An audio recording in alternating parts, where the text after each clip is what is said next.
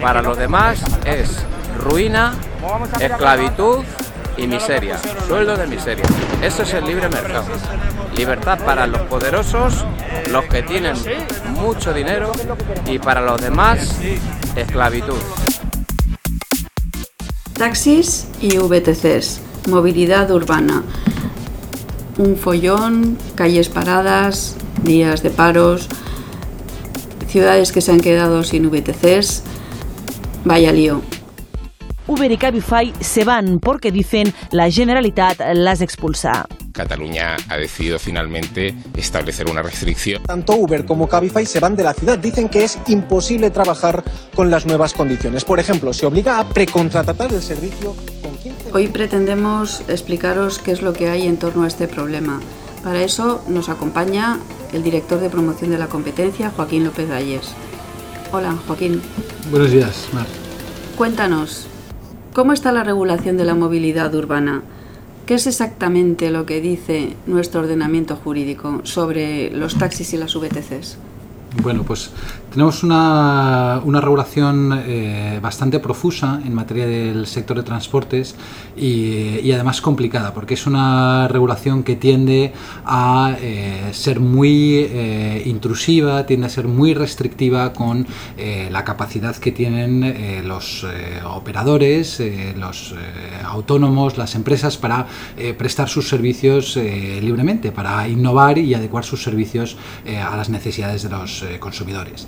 Hay una legislación eh, nacional en materia de transportes eh, que aplica, es la regulación que tradicionalmente se ha aplicado al sector de los eh, VTC y luego hay regulaciones autonómicas, regulaciones locales que tradicionalmente se han aplicado, al, han sido las regulaciones que se han aplicado al sector del taxi y que a raíz del último cambio normativo en la regulación nacional se empezarán a extender también eh, paulatinamente en los próximos años. Eh, veremos cómo regulan también más profusamente el sector de la VTC también.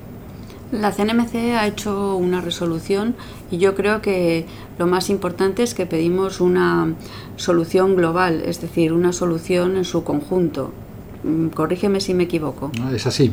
El problema principal de la regulación, si, si me permites que lo exprese en estos términos, es que eh, la regulación realmente eh, no está pensando en el destinatario final, que es el, es el, consumidor, el usuario, pero en definitiva el, el, ciudadano. Muchas veces nos encontramos con que la regulación es una regulación que está ahí por, criterio, por criterios eh, históricos e introduce cosas que en un momento histórico histórico eran perfectamente válidas o se pensó que eran perfectamente válidas para regular, pero que a día de hoy, con las nuevas tecnologías, con Internet, con la disrupción que han creado, pues ya no se necesitan. Y como no se necesitan, generan restricciones y barreras artificiales que no benefician al ciudadano.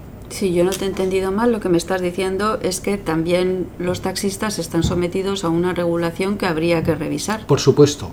En el último informe nosotros proponemos que se revise la regulación de los dos sectores, que se, re se revise la regulación para eliminar barreras, eh, limitaciones a la capacidad de competir tanto de eh, VTCs como de taxistas, porque lo que nosotros pretendemos es que la regulación se adecue a las necesidades de los ciudadanos. ¿Y necesitamos un números clausus o un número limitado de operadores? Bueno, es un viejo debate. Desde nuestro punto de vista, el problema es que es muy difícil que las administraciones determinen cuál es el número eficiente de eh, operadores que tienen que competir en el mercado. Eh, Mar, ¿me permites que me refiera a los datos? En España tenemos licencias de taxi, tenemos alrededor de 70.000 licencias de taxi, eh, que en los últimos 25 años no solamente no se han incrementado, sino es que se han reducido.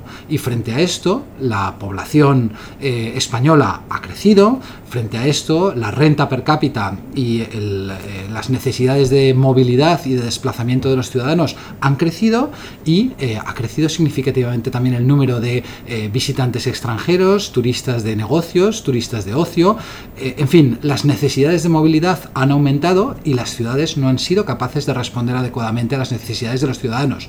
Con lo cual, la experiencia nos dice que el números clausus no ha funcionado bien. ¿Cuántas licencias de VTC hay por cada taxista?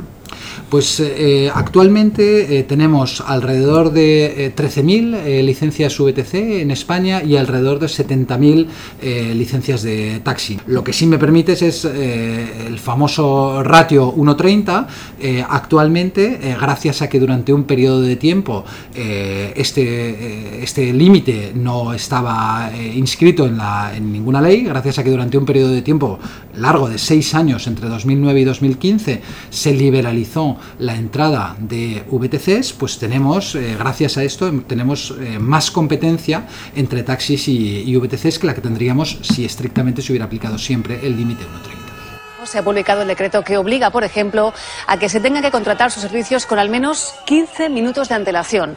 Si un conductor incumpliese esas normas, podría enfrentarse a multas de hasta 1.400 euros. Eso ha empujado a las plataformas Uber y Cabify a anunciar. Otra de las cosas que hemos estado escuchando cuando hemos, eh, nos hemos aproximado a este conflicto es la precontratación. ¿Eso qué significa de precontratar un vehículo? Bueno, pues eh, uno de los eh, resultados de la profusión eh, normativa y eh, el hecho de que haya distintas eh, administraciones regulando, es que al final nos encontramos con que la regulación de taxis y VTCs no es la misma. un taxi se puede coger por la calle, un taxi se puede coger en una parada o un taxi se puede precontratar, se puede llamar a un número de teléfono o contratarlo a través de una aplicación móvil, por ejemplo. Un VTC, sin embargo, solamente se puede precontratar. Esto es una de las limitaciones que establece la, regulación.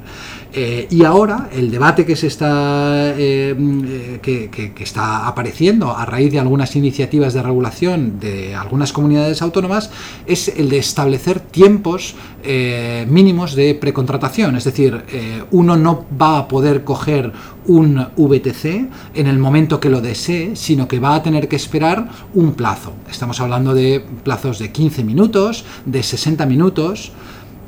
Si me permites, Mar, nosotros lo que hemos dicho en el último informe es que este tipo de restricciones son restricciones artificiales que no benefician en absoluto a los consumidores, a los usuarios ni a los ciudadanos. No hay una razón de seguridad, de protección del medio ambiente, de circulación, no hay nada que justifique estas medidas. Lo que me quieres decir es que no se tienen que poner puertas al campo a la tecnología. Pues no, es un, eh, es un retraso que acumularemos y que nos penalizará eh, como sociedad. Hay otra cosa que tampoco entiendo bien y es la geolocalización. ¿Eso qué significa? La geolocalización significa que uno sea capaz de eh, ver eh, qué disponibilidad de vehículos tiene, cuál es la distancia eh, a la que están los vehículos. Es uno de los beneficios de, las nuevas tecnologías, uno de los beneficios de Internet. poder saber si el taxi que nos dice que, o el VTC que, que, queremos contratar en un determinado periodo de tiempo, está cerca o está lejos y cuántos hay es una eh, facilidad que nos proporciona las nuevas tecnologías. Renunciar a ella es no querer eh, renunciar a los beneficios de las nuevas tecnologías. ¿Por qué? No lo sé.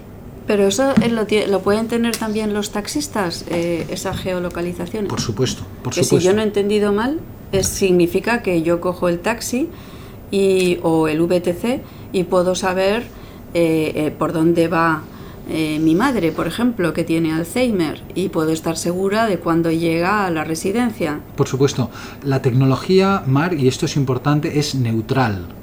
Lo que no es neutral es la regulación. Eh, entonces, ¿esto es un problema de modelos de, de negocio o simplemente de regulación? Porque si los dos pueden tener las mismas aplicaciones, ¿qué está pasando? ¿Cuál es el fondo de la cuestión? Uno de los eh, Principalmente eh, es un, desde nuestro punto de vista, es un problema de eh, incentivos de la regulación y, competencia. Cuando uno tiene una regulación que no le permite hacer, que no le permite innovar, uno no puede innovar. Y nosotros conocemos y se nos han aproximado eh, muchos taxistas, muchos operadores VTC que nos comentaban que querían innovar, que querían desarrollar nuevas aplicaciones que habrían beneficiado a ellos, por supuesto, pero sobre todo a los ciudadanos y no han podido porque la regulación no se, no se lo permite. Y en segundo lugar, es una cuestión de incentivos a competir. Si la regulación te impide desarrollar nuevos modelos de negocio, si la regulación impide a tus rivales desarrollar nuevos modelos de negocio, tampoco tienes incentivos a competir. Yo creo que una de las cosas más positivas que los ciudadanos han visto en los últimos años es que la aparición de nuevas fuentes de competencia ha provocado una mejora de la calidad del servicio. Y eso ha sido algo palpable por todos los ciudadanos. Esto, si ponemos puertas al campo, se impedirá. Sí, se oyen en este debate latiguillos o frases hechas, estereotipos, como que no pagan impuestos unos, luego se, se, descalifican con que no pagan impuestos los otros, que los derechos laborales son inferiores cuando se trabaja para una VTC o para un empresario del taxi. Mm, yo, corrígeme si me equivoco, pero esa es una legislación laboral que tienen que cumplir uno u otro modelo de negocio, ¿no? Yo creo que la legislación, las leyes están para cumplirlas. Eh, la legislación laboral tiene que proteger adecuadamente los derechos de los trabajadores en cualquier sector. La legislación fiscal tiene que grabar adecuadamente la capacidad económica de los operadores en cualquier sector. Nosotros, CNMC, vamos a ser siempre defensores del estricto cumplimiento de la legalidad en todos sus términos. El fondo de la cuestión es competencia para favorecer la innovación y la aparición de nuevos tipos de negocio que nos beneficien a los consumidores. Eso es, eso es. La competencia tiene beneficios en el corto plazo porque provoca que haya menores precios, provoca que haya más calidad, pero sobre todo tiene eh, beneficios en el largo plazo. La competencia es un estímulo a innovar y la innovación es buena. La innovación es eh, una mejora dinámica de eh, la capacidad de, los, de la calidad de los servicios para los ciudadanos. Eso es lo que la competencia produce. Mm, ¿Y entonces qué es lo que propone la CNMC? Bueno, la CNMC propone eh, básicamente que se lleve a cabo una revisión de la regulación eh, para que... Eh, de los dos. De, la regulación de taxis y de, de, VTC. Aquí es un problema de movilidad urbana. Entonces tiene que abordarse desde el punto de vista de soluciones globales. La regulación está estableciendo determinadas limitaciones a la capacidad de competir porque pretende queremos creer que pretende resolver algunos problemas que, la movilidad provoca. Puede haber problemas de congestión de tráfico, puede haber problemas de contaminación, eh, puede haber problemas de seguridad en la circulación. Esto no lo negamos, pero la regulación tiene que eh, establecer, tiene que proporcionar, eh, tiene que regular de manera adecuada a estos problemas y no ir poniendo parches en uno u otro sector en función de los intereses de las asociaciones de uno u otro sector. La regulación está ahí para proteger al ciudadano. Cuéntame, confiésate, ¿utilizas VTC cuando te mueves por la ciudad? Eh, sí, utilizo VTC, utilizo taxi, utilizo metro, utilizo autobús y eh, trato de ir en bicicleta y andar todo lo que puedo. Bueno, muchísimas gracias. Yo creo que con esta aproximación al problema podemos hacer que todo el mundo entienda un poquito mejor cuál es el fondo de la cuestión de este conflicto sobre la movilidad urbana y su futuro. Muchas, gracias, Muchas gracias a ti.